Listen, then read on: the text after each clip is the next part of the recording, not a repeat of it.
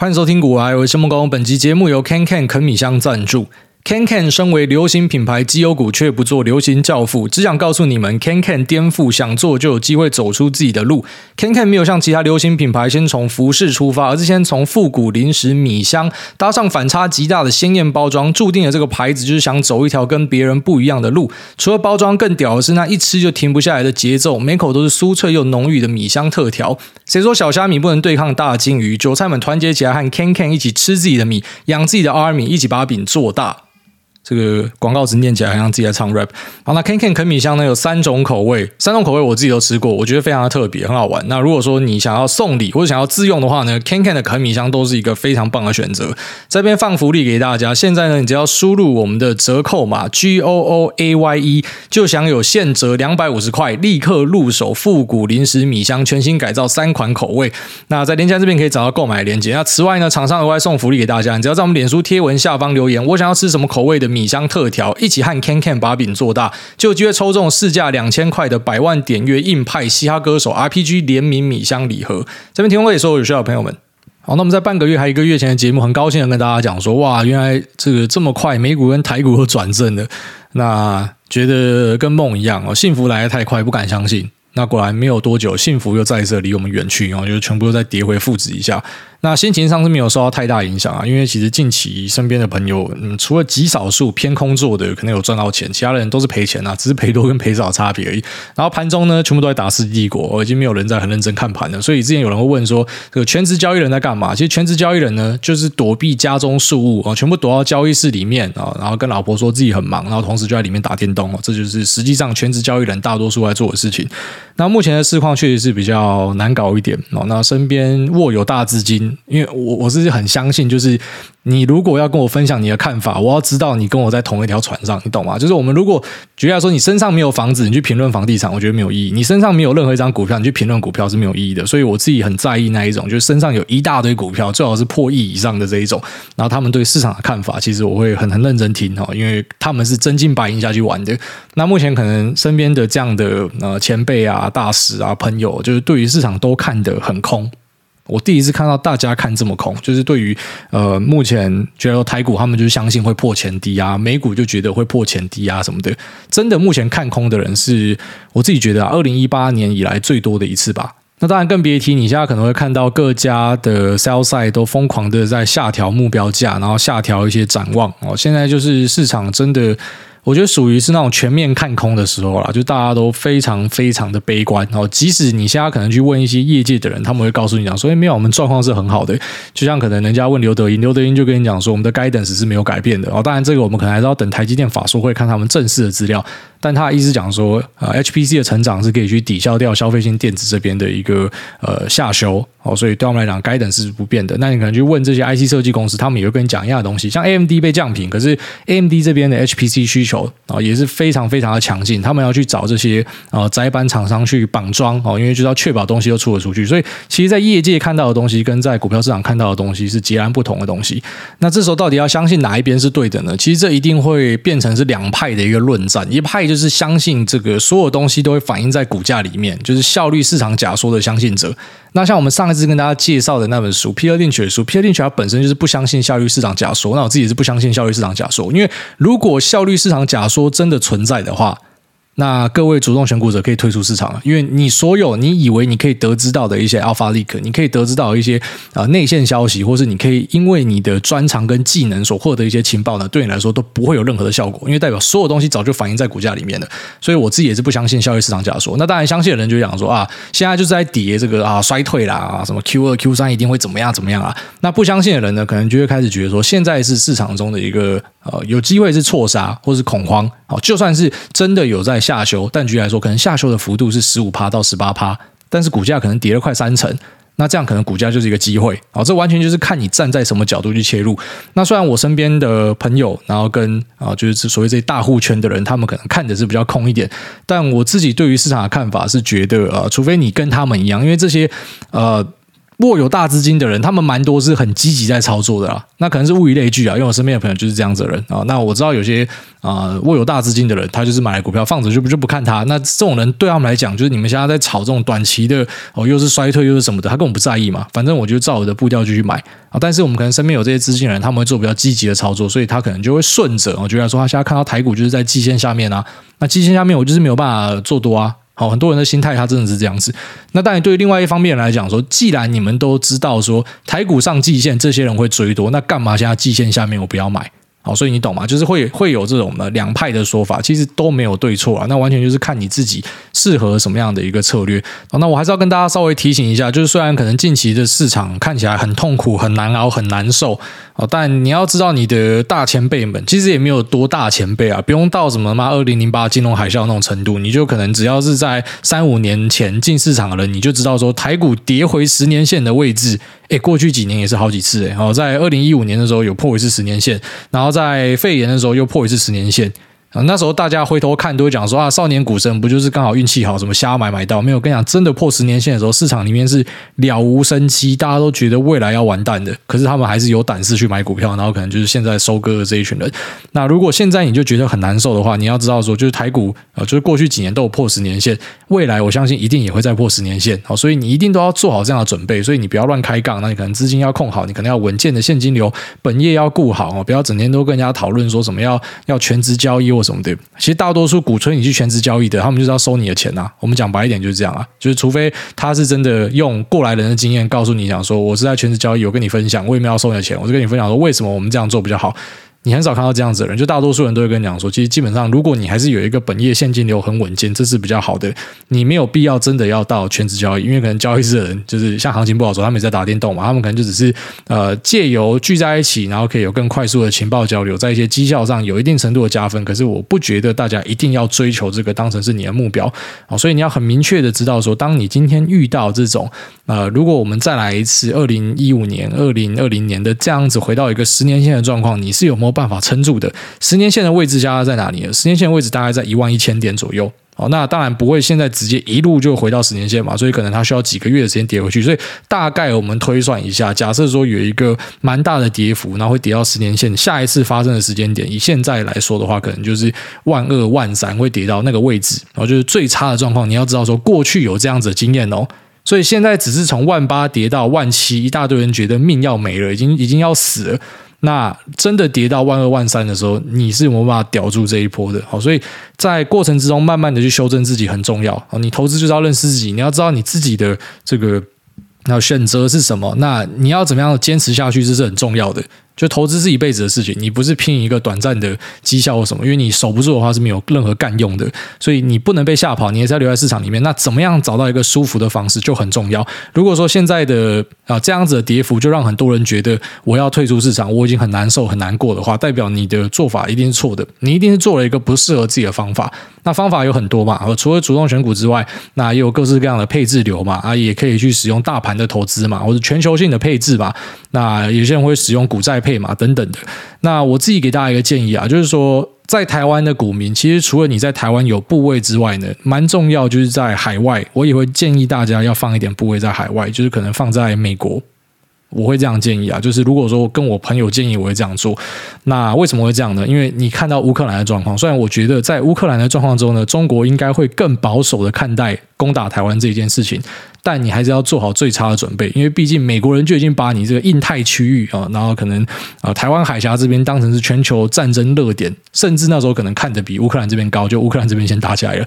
那你要知道说这边是有可能会出一点状况的，有可能有机会，我们不希望它发生啊，但是我们做好一切准备。所以在美国放一点资产。哦，它是一个不错的选择。其实投资就是这样，就是你要做好一个全局的规划，你不可以就是很专注眼前的什么小标股什么。你要想，你现在抓到一只标股，你有办法抓一辈子吗？还是你下次可能会吐光光，对吧？一定要有一个策略，是你要确定它带给你的期望值是好的。好，那一定要有一个配置，你要知道说，当你遇到任何的状况，你都可以坚持这条路继续下去，这是蛮重要的。所以在美国这边，就算你不知道要买什么。啊，那你可能也可以选择比较单纯的，你就买一个 VT 就解决。VT 就是一个全球的股市的配置。那假设你是相信股债配的，像我自己是不相信啊，但我知道有些人是相信的，你就 VT 加一个 BNDX 就解决了啊。那如果说你不想要买全球，只要买美国，那就一个 VTI 就解决，或者一个 VO 就就解决了。想要有一点科技股，就放一点 QQQ。反正你在美国这边放一点美元的部位，然后呃放入他们的大盘或者全球性的资产配置，那当成你的配置的一环。那台湾这边呢也放一点部位，那同时呢趁这个机会好好检视一下，就真的每次大跌就是教你做人的机会。对我来说也是，就是每次大跌其实都会有一些新的想法产生。像这次就会觉得，其实像今年这种大跌，你与其在那边杀进杀出，然后弄得累得半死，其实比较简单的做法就是，假设我今年是在做呃呃，可能我是呃买进大盘流的人。那其实你没有这么累，但是你的绩效的表现可能会比这些主动选股者，因为我们看到很多呃这些就主动选股的热区啊，大家会喜欢去买的这些可能热门股啊，比较高估值股，它修正很大，所以你可能反而打比较被动一点，你的绩效表现会比较好。其实有时候你看到这些比较保守的投资策略呢，它都是在行情比较不好的时候才会显现它的价值。哦，就像 ARK，它可能在行情很好的时候表现非常好，可是在行情不好的时候，它表现也是非常的烂。那我还是不排除说阿葛他有机会重返荣耀，但你就要知道，因为他的那个贝塔值极大，就是大盘好的时候它可能比大盘更好，可大盘差的时候它会它会超烂，然后看起来好像跟这个呃巴菲特的这个 BRK 呢是。呃，这个水火不容哦。BRK 每次好的时候，ARK 就很差啊；BRK 一不好的时候，ARK 就起来，好像是一个光谱的对立面之类的。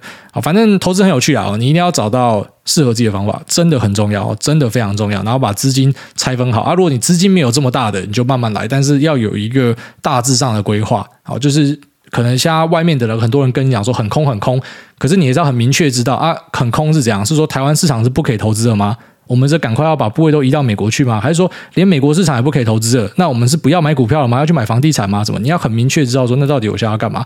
那我给大家建议是真的不用看到太空哦，除非你是做那种很短期交易的人，不然其实对大多数人来讲，我相信你最后面。就每次的多空循环其实都是这样子，就是在空的时候，大家就会唱的非常的坏，告诉你未来要完蛋了，这个世界要毁灭了。然后在多的循环呢，就是无限告诉你说有多好哦，然后你赶快追，你不追你是白痴。呃，然后像像币圈就跟你讲说 D Y O R，哦，Do your own research，然后跟你吹一大堆东西，然后叫你 Do your own research。当你看到大量的这种文出来的时候，你就准备他妈死在山上了。然后当你看到可能大家在跟你吹捧，呃，这些成长股很好的时候呢，那可能成长股就来一个高点。那像近期怎么样？近期就是金融。股的股民开始会很多出来分享他的对账单的，你可能就要稍微小心的。但这我们讲的都是比较短期的一个周期啊。就长期来看，其实未必。长期来说，你发现很多股票资产就是修正完继续爬山哦。但短期呢，你可能就是因为看到这些很 hype 的东西、很嗨的东西，那你就动不掉，你就跟着追进去，那你可能就是套在一个这个山顶上面。哦，那近期其实比较强的这个族群呢，就是金融股啊。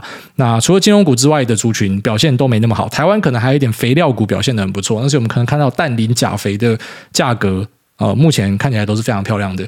那其实价格很漂亮。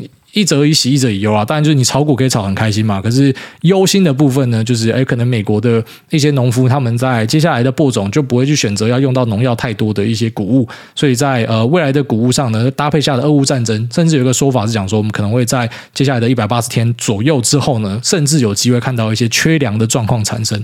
好，所以世界的局势其实有蛮多这样的一个。啊、变动跟调整，然后其实每次就算看起来是一个很坏的事情，就像现在可能跟你讲说，哎，这个农粮会出一点状况，那它或许也会是另外一个转机。像肺炎出现的转机是什么？就是有些，当然讲这个可能有些人会说比较不道德或什么的，可是你就知道，其实全球是深受老龄化所苦的啊，有些老人就嗯，所以。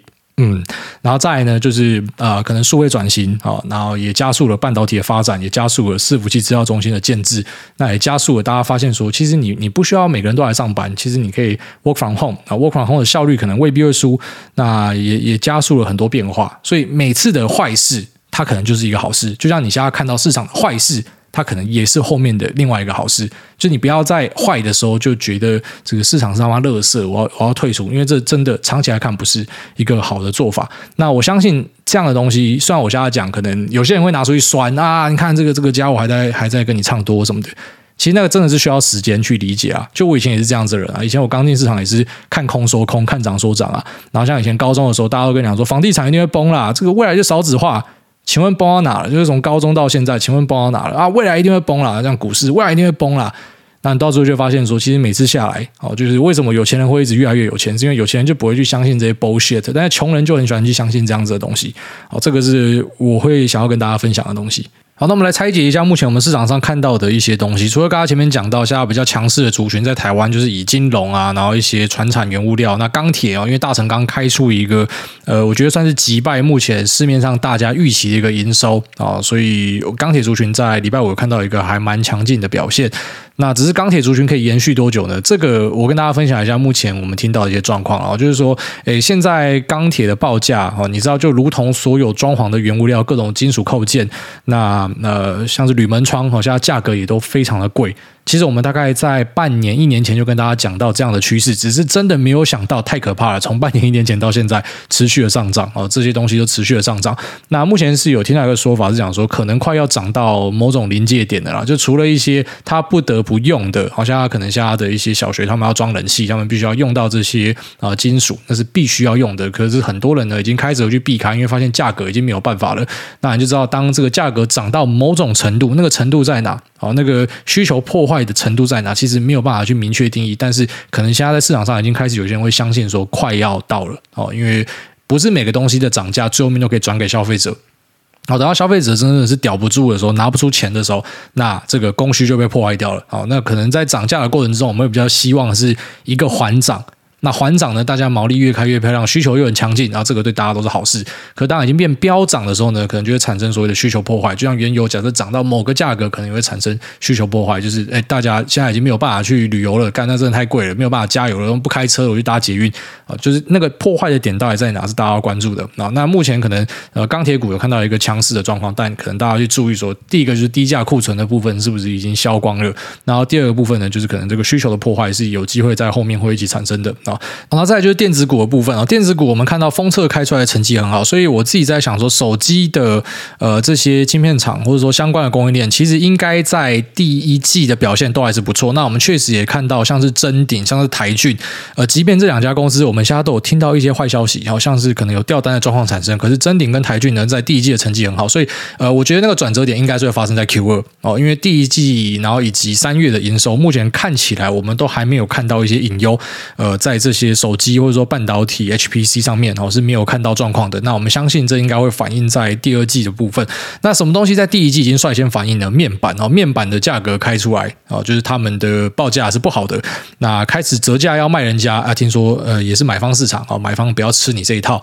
那营收开出来的成绩呢，可能也是呃欠佳哦，所以面板跟 DDI 呃可能底还没有到，这可能还要再稍微注意一下。然后以及消费性的 MCU 啊，然后一些怎么讲，就是我们那种日用品。消费电子里面会用到这种微控制器啊，好，这些公司可能是大家要要率先去注意的哦，因为这部分可能是会看到比较明显的需求的调整，哦，就像是可能台积电刘德英讲的消费的部分会减弱，可是呢，呃。To B 的这种 HPC 呢，可能还是维持很强劲，或者说商用呢，可能还是很强劲。所以有些公司呢，因为它两个部分都有做，所以它可能可以靠 HPC 这边去抵消掉消费的部分。可是如果有些公司它是全部都是消费的哦，它可能也没有车用，也没有工控，这个是我觉得在接下来是最需要担心的一个热区哦，就它可能是最可怕的部分。那再来就是网通厂有注意到中磊、启碁啊、智邦、智易。就这这个四大天王就他妈死鱼股嘛，联雅也是一个死鱼股。这些网通股，我们在去年中有跟大家提到说，如果它呃在缺料环节之后是有机会的啊，那时候跟大家讲说可能年底会发生，就干就是呃讲太快了，年底并没有发生。那现在呢，好像。呃，从营收的趋势看起来，我觉得可能缺料的状况真的有在改善啊。这个我们只能够从旁边旁敲侧击去观察，当然也有透过一些业内的朋友去去问。可是业内朋友他们有时候，因为他们只能专注在自己的业务上，所以他也没有办法看到一些全局。但我们从三月的营收开出来，我觉得可能网通股的呃最差的状况已经走完了。敢嘛大胆插个 flag 没关系，我们就要勇敢插 flag，就到处插 flag。我觉得网通股最差的状况可能已经结束了，所以网通呃在交换器的部分，可能接下来大家可以去观察哦，这部分的表现应该是会不错。所以再统整一下，HPC 网通，那高速运算哦，商用。车用啊，通讯这些可能是比较不错的。那比较差的部分呢，就是各类跟消费者有关的东西。那特别是跟中国有关的，因为中国现在封城，我觉得已经走到走火入魔了。然后他们这一次的封城呢，啊，在最新的情报下啊，因为其实你看台湾媒体不准，因为台湾媒体每次中国发生状况就是往最差的去报。但是这一次呢，其实算是媒体是讲对的哦，就是在中国这边真的是很糟。那啊，昆山厂这边我们本来跟大家提到说，应该不会到很差，因为我们的假设一样，就是像那时候预测乌俄战争一样，我们都尽量用理性的角度嘛，不然就跟讲故事一样，那没有意义嘛。可是有时候你知道人性就不会是理性的，当我们去讲说，呃，Omicron 它是一个致死率低的病毒，应该是没有必要用这么高压的控管。可是目前我们知道的状况是，他们有采取甚至比二零二零年更严格的方式去控管。那目的到底是什么？我觉得可能是习近平要追求连任之类吧。好，所以他他有这样的一个动作。那因为这样。这样去做呢？现在在昆山这边啊，如果是呃存货偏高的，那可能还好，因为他自己还可以呃有东西可以继续生产，工厂不至于会停摆。可是有些存货偏低的呢，是有出现停摆的状况了，因为他们家司机跨区的这个检验是非常严格的，那对于工厂的控管也是极严格啊，所以可能对于这个啊产能跟运输都有很很大的问题产生。那再来更别提，像是上海直接把整个哎，上海是中国最先进的地方之一，就是你直接把这些聪明人都关起来。我觉得在民怨上一定会造成超级大的冲击啊！至少我自己朋友在上海的就有传出一些啊，他们目前开始真的很多人不敢直接去批评当今圣上嘛，可是就开始用一些反讽啊、一些贴文在自嘲或什么，就就可以看得出来，目前那个民怨的状况真的很差。那当然也会影响到整体中国的消费市场啊，所以消费市场我觉得是在呃习近平这一次的封城的动作之下呢，算是已经确定了中国的 Q 二应该是会很糟啊，中国 Q 二会是很糟，所以跟中国有关系的，就是以以。中国营收占比比较大的东西，大家要去注意。但当然，这个要比较细分，因为呃，有些中国营收占比大，是因为它出货给中国，在中国这边煮的时候再出货给全世界哦，这个是例外。但如果说终端消费产品是集中在中国这边的，因为他们这次疯狂封城，所以我在这边会觉得，呃，在 Q 二之后呢，大家要非常小心哈。这应该是呃最差的状况会开在 Q 二这边。那当然不排除，就是假设他继续压起来，他真的要做到底，连 Omicron 这种就是国外的 NBA、那 Disneyland 都是你口罩都不用戴都可以进去，大家已经在 happy 了，然后你要用这种最极端的方式，你要去破坏你们国家的经济，那那真的就像人家讲的，其实习近平真的在一些作为上，他很像小学生哦，就是。你你感觉他没有很成熟，可是其实呃，好像集权国家的的领袖都这样，就他们啊、反正就是我行我素嘛。然后到最后就有些东西也也是有办法硬把它搬回去正的啦。好像俄罗斯的卢布崩掉啊、我就强强迫你一定要用卢布来给我买天然气，就硬是把自己的卢布救回来。可是他没有救回来的是资本市场的信心嘛？好像 MSCI 就是把呃俄罗斯的股票直接拉出他们的配置里面，然后在新市场里面是等于直接被除名，然后股债都直接帮你除名。那股的部分呢，到现在好像还没有办法很顺利的卖出哦，还是卡住，就是它是有在做控管的，所以你在俄国看到的这些啊、指数的表现啊，要以美元计价的指数来看啊，它有两个指数嘛，可能要看那个美元计价的，那你看它呢，都还是有机会是失准的哦，因为它确实是有在国内做控管，就是不让这些外资呃可以卖掉他们手上的东西，所以。那个打击在后面还是会慢慢去反应的，那一样就是每次看到一个坏事的时候，其实我们很直觉的去联想说，那里面会不会有人受贿？好像中国可能 Q 二的状况已经确定会啊，就假设说照这样的事态下去的话，上海家讲说可能要封到五月。哦到五月搞不好又还会放到六月，你不知道他们会疯狂到什么样程度，所以第二季可能直接泡水。那第三季呢？若哦，假设他们开放的话，那或许还是可以期待，就第三季搞不好会有一个这种报复性的消费产生。虽然现在可能有些人会开始怀疑说，诶，中国人的口袋真的还有钱吗？没关系，我们就期待看看。反正每次坏事发生，我们就去期待说，那是不是有什么新的转机是可能会伴随其中产生的？好像你看到俄罗斯被剔出新兴市场，那我自己是没有想到啊，但是我看这个最新的彭博里面就有提到啊，如果说脑袋动得够快的，诶，俄罗斯被剔出去，那在权重的调整之下，谁会受惠？巴西哦，巴西的权重就直接被拉了，可能二十趴不止吧。所以因为权重上升，全世界的钱就淹进去了哦。所以呃，对于这个巴西股市的表现来说，就是呈现很强劲的。好，所以每次我自己也还在训练啊，就是当我看到一些呃，因为以前我们可能也就是看到一个不好的东西，就啊，这个东西很差很差，就不要看它。然后后来就发现，哎，它这个最差的状况之下，搞不好这个谷底就产生了，只是因为我们。已经没有在 cover 它，没有在观察它，所以就就错过这个机会。或者说，当你觉得一个东西很差，你完全不看它的时候，那反而就是有些机会会在里面产生。但是因为你都没有在看它，所以它就错过了。好，所以我还是会尽量的去呃，当我今天看到一个东西不好的时候，我不会把它说的很坏，就是说还是会去观察有没有可能呃。半支会有什么样的好事发生？好，所以我会在节目里面很明确的跟大家讲说，我现在看好什么东西，然后我看坏什么东西，然后这都是我的观察。那可是同时呢，我比较不习惯于就是啊，这个是垃圾，我们就是可能再也不要观察它。就是任何一个呃看起来很差的东西，我们可能还是在里面尽量的去找寻一些机会。那我觉得其实近期的股市还有一点呃给大家的课程就是说，我就我们讲的这营收钝化了，然后就是很多呃营收开出来都很好，可是股价表现都不太好嘛。那当然，有些可能是率先在反应，就像说可能中国的 Q 二的状况，或者说 Q 三的状况。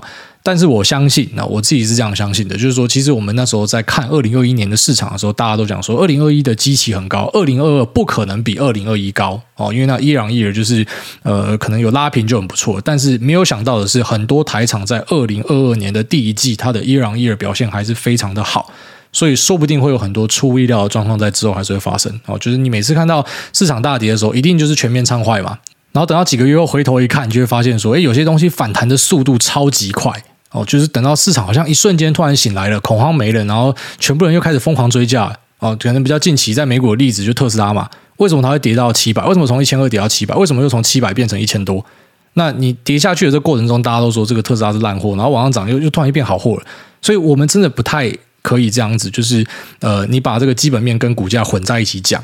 哦，因为你会错乱，因为你每天看到跌，你就是硬要在基本面找坏事，这个这样做是不太对的。我们可能在基本面上要有一定程度的坚持，就是我们看到的状况是这样，除非我们的参数。跟我们观察到的现象有调整，我们才去调整它。那股价本来就是涨涨跌跌，我们很难去做这样的一个呃，为它的每日的涨跌去做一个解释。但是我给大家一个建议啊，就是如果你现在呃手上的持股，你觉得它跌得很凶，然后你开始在判断说是不是有你没有漏看的东西，其实有时候你可以去参考一下相对指标。什么叫相对指标？就是说，如果一个市场是在大多头的状况，只有你的东西在跌，我真的会跟你讲，你要小心啊，你不要觉得说哦，我在捡便宜。只有你的东西在跌，可能你的东西非常高几率就是有问题。但如果今天是大家都在通杀的时候，那未必是你有问题。好，这就是你要去跟同侪去做一个比较。就像说，在全世界的 Fabulous，哦，这些 IC 设计、无厂半导体公司呢，我们就稍微来做一个比较啊。目前在全球排行前五的啊，前五大营收的这些 IC 设计，他们今年 Year to Date 啊，就是它的股价的表现是怎么样？AMD 是跌最多，它跌了三十二趴，那辉达跌了二十四趴，高通呢二十七趴。联发科跌了二十六趴，那跌最少的是谁？博通，博通只跌了十二趴哦。博通是里面表现最好的，可是你就发现说，哎，它其他的 IC 设计同材其实表现都不好，所以真的是居然说，呃，辉达有问题吗？它真的是很烂吗？它未来的展望是不好吗？AMD 真的是像 Barclays 说的很差吗？那联发科真的就是在手机这部分已经走到一个尽头了吗？真的是这样吗？还是说其实是市场整体的估值都在做调整？哦，这我们就要去思考这件事。那当然，我们回到台湾看台湾的猪屎屋啊，台湾的 Design House 三零三四啊，就联咏它也跌了二十五趴。那呃，瑞昱呢也跌了二十九趴。你就发现说，哎，好像都是有一个二十几趴的跌幅哦。就是你连美国的这些公司也是有二十几趴跌幅，那台湾的二十几趴。就你没有道理嘛？就美国这是一哥嘛，啊一哥也跌价，啊台湾跌价，好像没有说真的是比较差。那再来就晶圆代工哦，台积电可能大家也觉得跌掉很多嘛，台积电跌到二十三趴。哦，就是跟这些 IC 设计有得比，也也跌掉一大堆。可是同时，你看利基电、联电，那或者是格罗方德，啊，其实从今年至今的表现也都没有很好，哦，都是差不多二十趴左右的一个跌幅。也就是说，大家都在跌了，这是一个通杀，所以未必是说什么台积电的什么东西不行，可能就是全球市场的一个情绪表现。有时候就是会发生这样的状况，你未必要很纠结说啊，是我我哪里看错还是什么样的？其实未必，就是市场它在一些比较极端的状况之下，可能就有这样子的变化，而且。不排除之后可能还是有更便宜的状况，所以说股票其实还蛮困难的哦，真的是蛮困难的。因为就连我们这种花一大堆时间在上面的，有时候我们这些群主讨论到最后面也觉得鬼打墙，就是我们硬要去抓一个到底现在是发生什么事情，是不是有什么东西很差？可是数据看起来就就就没有很差，所以我们最后面就整个往可能就资金面的角度去解释啊、哦，可能这些外资汇出啊、哦，可能是这个大家预期收拢，就最后面变成很像玄学这样啊，所以这真的是我们都要面对的一个课题啊。那在每次很难受的时候呢，其实就是很庆幸，然后就是有一些人可以陪伴你，然后一起度过。你在股票投资其实真的蛮需要这样子的。好，虽然股票的这个过程之中是蛮孤独一件事，蛮多时候你真的要靠自己的思考跟判断，不要人云亦云什么的。但如果说有些人可以一起分享的话，可能在一些这种回调的日子里面会比较好受一点的。好，那也祝大家在这个之后的投资路上都顺利。啊，这一波呢，可能就是一个很不错可以趁机调整自己的地方。如果你发现，呃，举例来说你在电子股的曝险太重。哦，受不了了，哦，开始要去配一点传产金融卖场，哦，可能可以这样考虑，要不然就是干好不要玩股票了，然后我去玩指数，哦，可能可以这样考虑，或者说妈的这指数也不要玩了，哦，那我去玩房地产。反正就是每一次的修正，好好的去把自己调整好，然后力求的呢，就是我们不要毕业哦，真的不要毕业，不要去呃，居然说你看好我们上述讲的那些公司，虽然都是好公司没错，可是你就是心态崩掉了，然后你觉得怎么可能这样跌，然后就选择去借钱去压压压，然后可能被断头啊，其实蛮多会死掉的都是这种呃头铁的啦，然后就是啊一时间脑充了。这个公司可能最后面都还存在，二十年后、三十年后都还存在。可是因为你你在那个短期的下降趋势里面，你跟他硬干哦，所以就就就导致了，也不能讲说玉石俱焚，只有你自己烧掉。就公司本身好好的，十年后也没有人记得你。好，但是我们要去记得说，你不要在呃可能状况不利于你的时候，特别是你你在部位上已经很明显的曝险过高，甚至是杠杆开很大的时候，然后去硬凹。然后就是有时候你遇到这种市场的修正，即便你知道它是可能是不理性的，或者说可能是一个恐慌。但这恐慌会到什么样的程度，没有人知道。好，所以过程之中呢，务必力求不要毕业。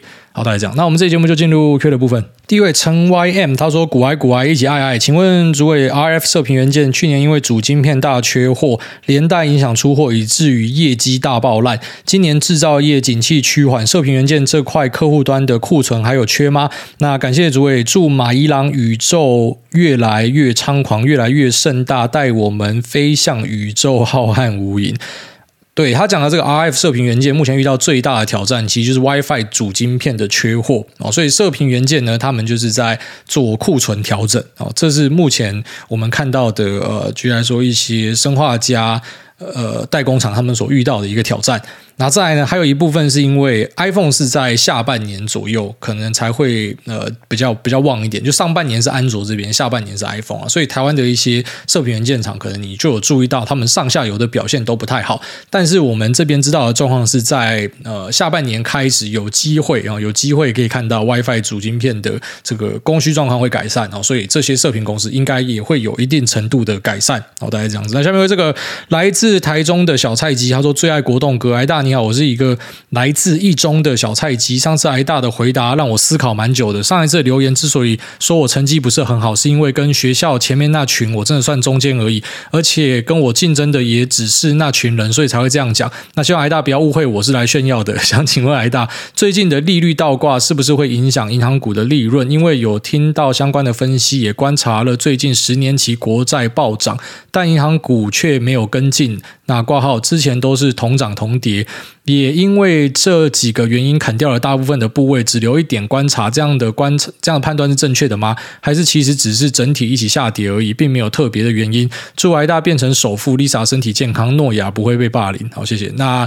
小朋友不用胡思乱想啊，那个没有人真的觉得你在炫耀，那跟你开个玩笑而已。然后下面讲说这个利率的倒挂是不是影响到银行股的利润？一般人不会这样问吧？一般就是看到说，哎，升息对银行股是不是好处？但是啊，就有升息的话，理论上哦，理论上，因为银行就是靠这个利差来赚钱嘛，所以它应该是可以赚到更多的钱哦。这是我们会这样去期待它。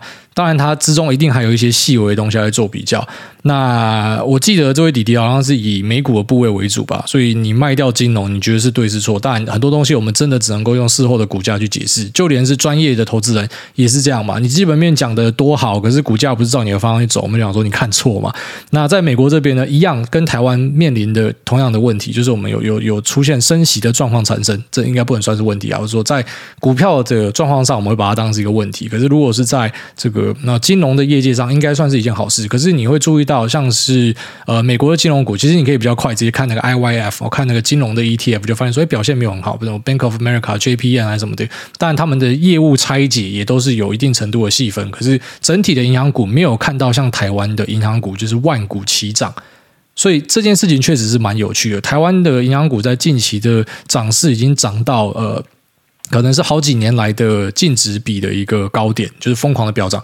一部分的程度可能也是跟呃，可能央行超级鹰派的升息，然后直接一次回到疫情前，然后之后呃，今年根据我们手边的报告显示呢，是还会有呃一点五码的空间，还是会再往上升。或许是在反映这样的东西，我们也不知道。但确实就是台湾的金融股在这一波的表现是很强。那你说美国的你这样子去处理是对还是错？你用升息的角度看比较准。你用倒挂，倒挂是我们在看说有没有可能就是按照统计上倒挂的呃后面的可能十二到二十四个月，平均是可能二十个月我们会看到一个衰退，但那也是一个统计，它并不是一个所谓的必然。哦，就是这个殖利率倒挂题材会被拿出来讲，它是比较像是一个统计上会这样，就有点像是呃美国人会讲什么 sell in May。Go away 嘛，阿干，你就回回测一下，有时候 sell in May 确实好像看起来很不错，可长期来看，你如果没有买回来，你都是落赛啊。呃，五月卖掉，因为可能五月的状况不好，像台湾也有什么呃五穷六绝七上吊嘛，因为可能这个拉货的状况之下，淡季会发生在那时候，都是有这样子的说法。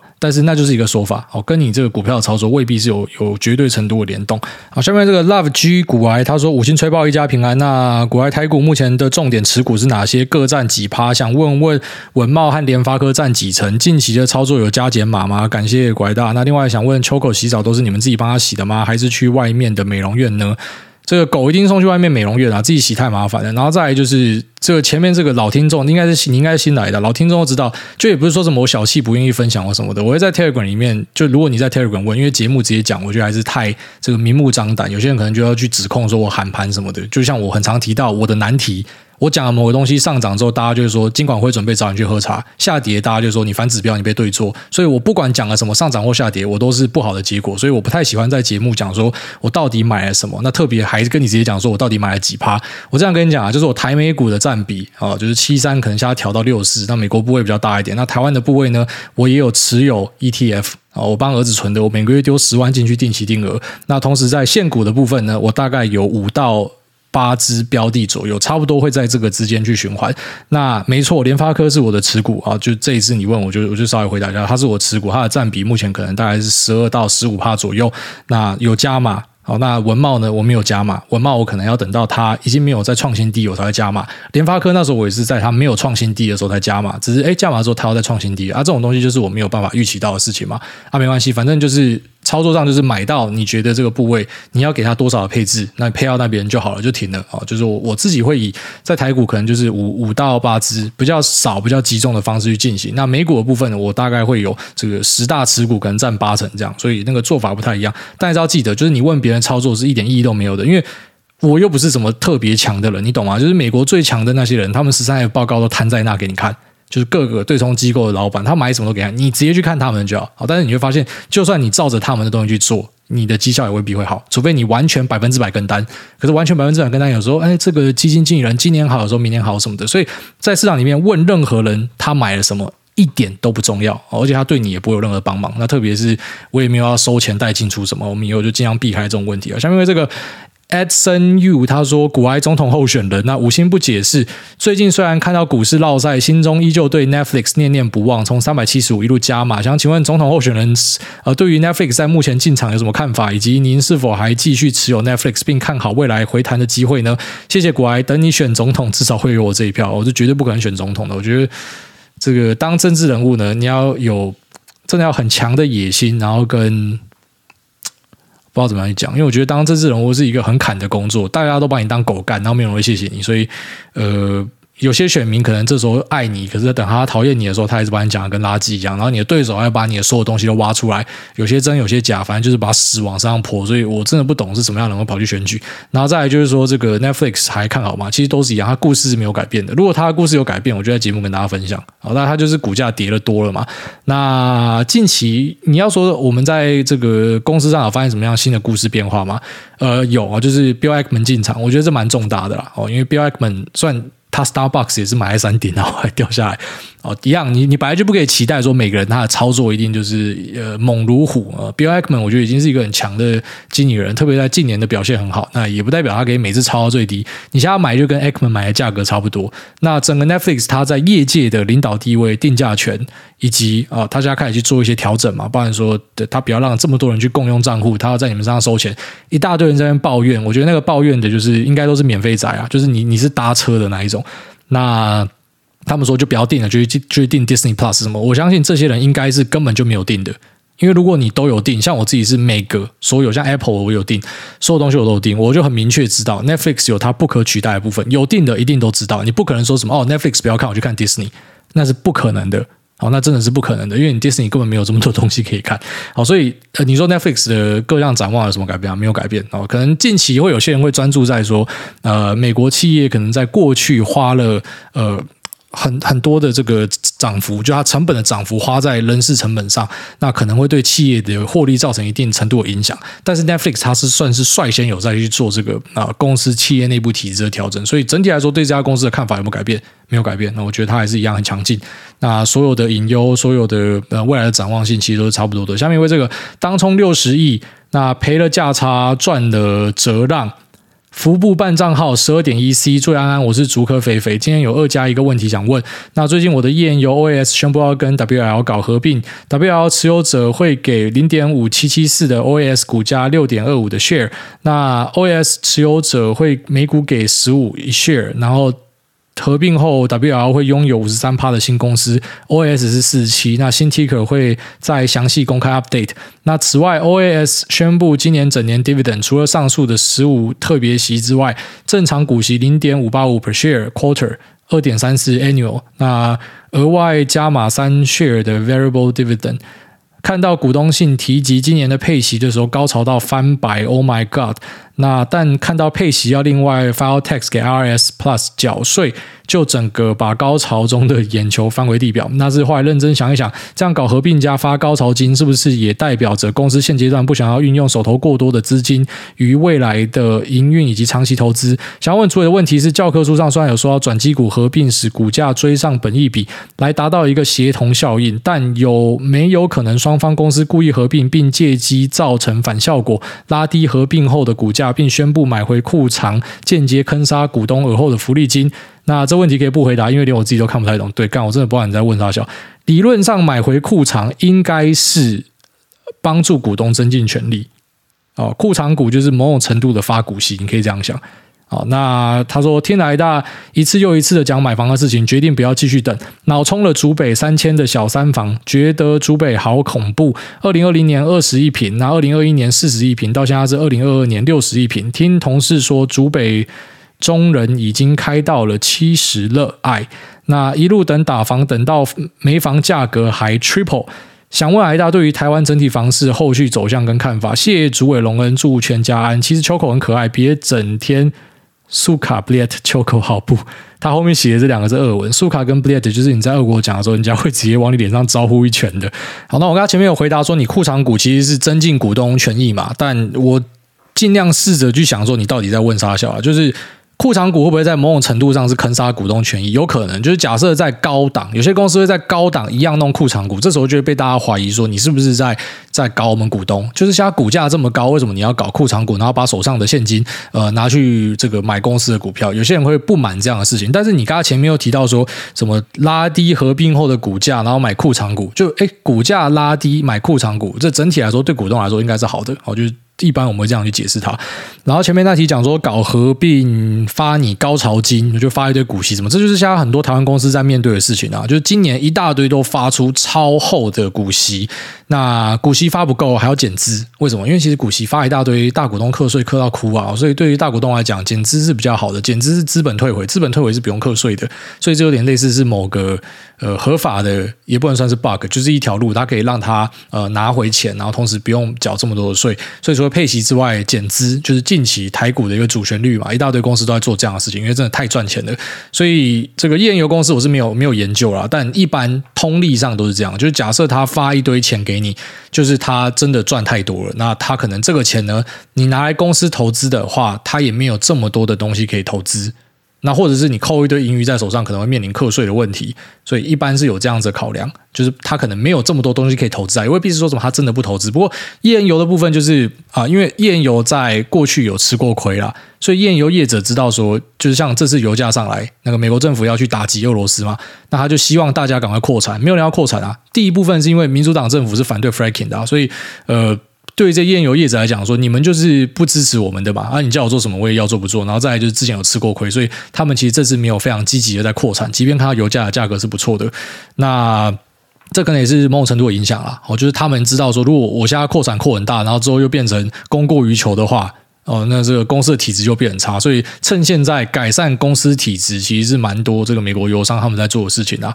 好，下面有谢谢癌大拯救我的失眠。他说：“诸位说什么都是对的。自从去年初推荐男友听股癌，他就开始接触股票。最近几个月越来越狂热，虽然不至于赔钱，也没有乱开杠杆，但一天到晚都在滑 Telegram 群组，白天盯台股，睡前盯美股，假日看着股票的 App 的绩效烦恼，聊天话题都是股票和股癌。结果我被过于狂热的他搞到暂时不太想听您的节目。股癌从此只被我当成是助眠曲挂号，但还是五星大推推。那其实我。”我知道存钱买房子一起生活是他的梦想，但房价高到再怎么样存薪水都买不起。他真的很想多赚一点钱，都快把年纪只比我们大不到五岁，但已经财富自由的谢梦工当成人生目标了。常常很希望他放下手机，享受眼前拥有的，就算只能租在顶家公寓，不敢买车，未来还得远距离，但没钱的生活还是有值得珍惜的地方吧？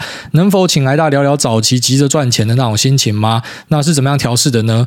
每当我表达我的想法，他总说他也是为了我们的未来才会这么着急。那还有股癌早期也是杠杆杠出来的啊！股癌说要趁年轻本金小的时候进场。挂号我有听，我知道了。那谢谢艾大，我还是会继续听股癌的。呃，这个其实你知道，我现在讲的一些话，我都很怕会被别人呃用很极端的方式去解释它。哦，就像我跟你分享说，我早期是怎么样上来的，然后其实你会发现，我比较初期的节目我都不讲这件事，因为我知道讲了之后就会有人想要学，然后也不是说不能学还是怎么样的，因为，嗯、特别是如果你自己有做股票，你就会知道啊，那个方法真的太多种，然后我用了好用的方法跟你讲，其实你未必可以用。哦，举例来说，像像我近期在敲的一个这个做法，哦，就是昨天才刚调整完，反正我就有一个部位是使用呃指数的台指期，然后配上 sell call，这个当成是某种程度的大盘配置。那我就不去做细项的解释，这个到底是怎么样运作，但是听得懂的应该知道，哎，这个是一个很不错的策略。可是这个策略的盲点在哪呢？就是说，假设你今天遇到大盘疯狂的崩跌，你知道，如果你今天是买。呃，像是六二零八或是零零五零零零五一的配置，然后这样的东西，你就是有钱就往市场里面丢嘛，或者说你买 VT、VTI，有钱就往市场里面丢。那状况不好的时候，你就盖牌，就不用管它。其实认真讲，像我刚才讲的，台子期配一个 sell call 的策略，它可能会比零零五零或是六二零八来得好。我觉得，因为更加的复制了台湾整体市场的表现，而且你还有一个权利金的收入。虽然你可能 miss 掉一点上档的风险，就一样啊，要细讲那个太复杂，但。它最大的问题在哪？它的问题在于说，假设你今天遇到崩跌，如果你一样是用 ETF，你可能就是啊，反正我不看它，我就是定期定额给它扣，我没差。可是如果你今天是用指数的，在崩跌的时候就开始考验人性的，就是诶，我到底这个月要不要转仓？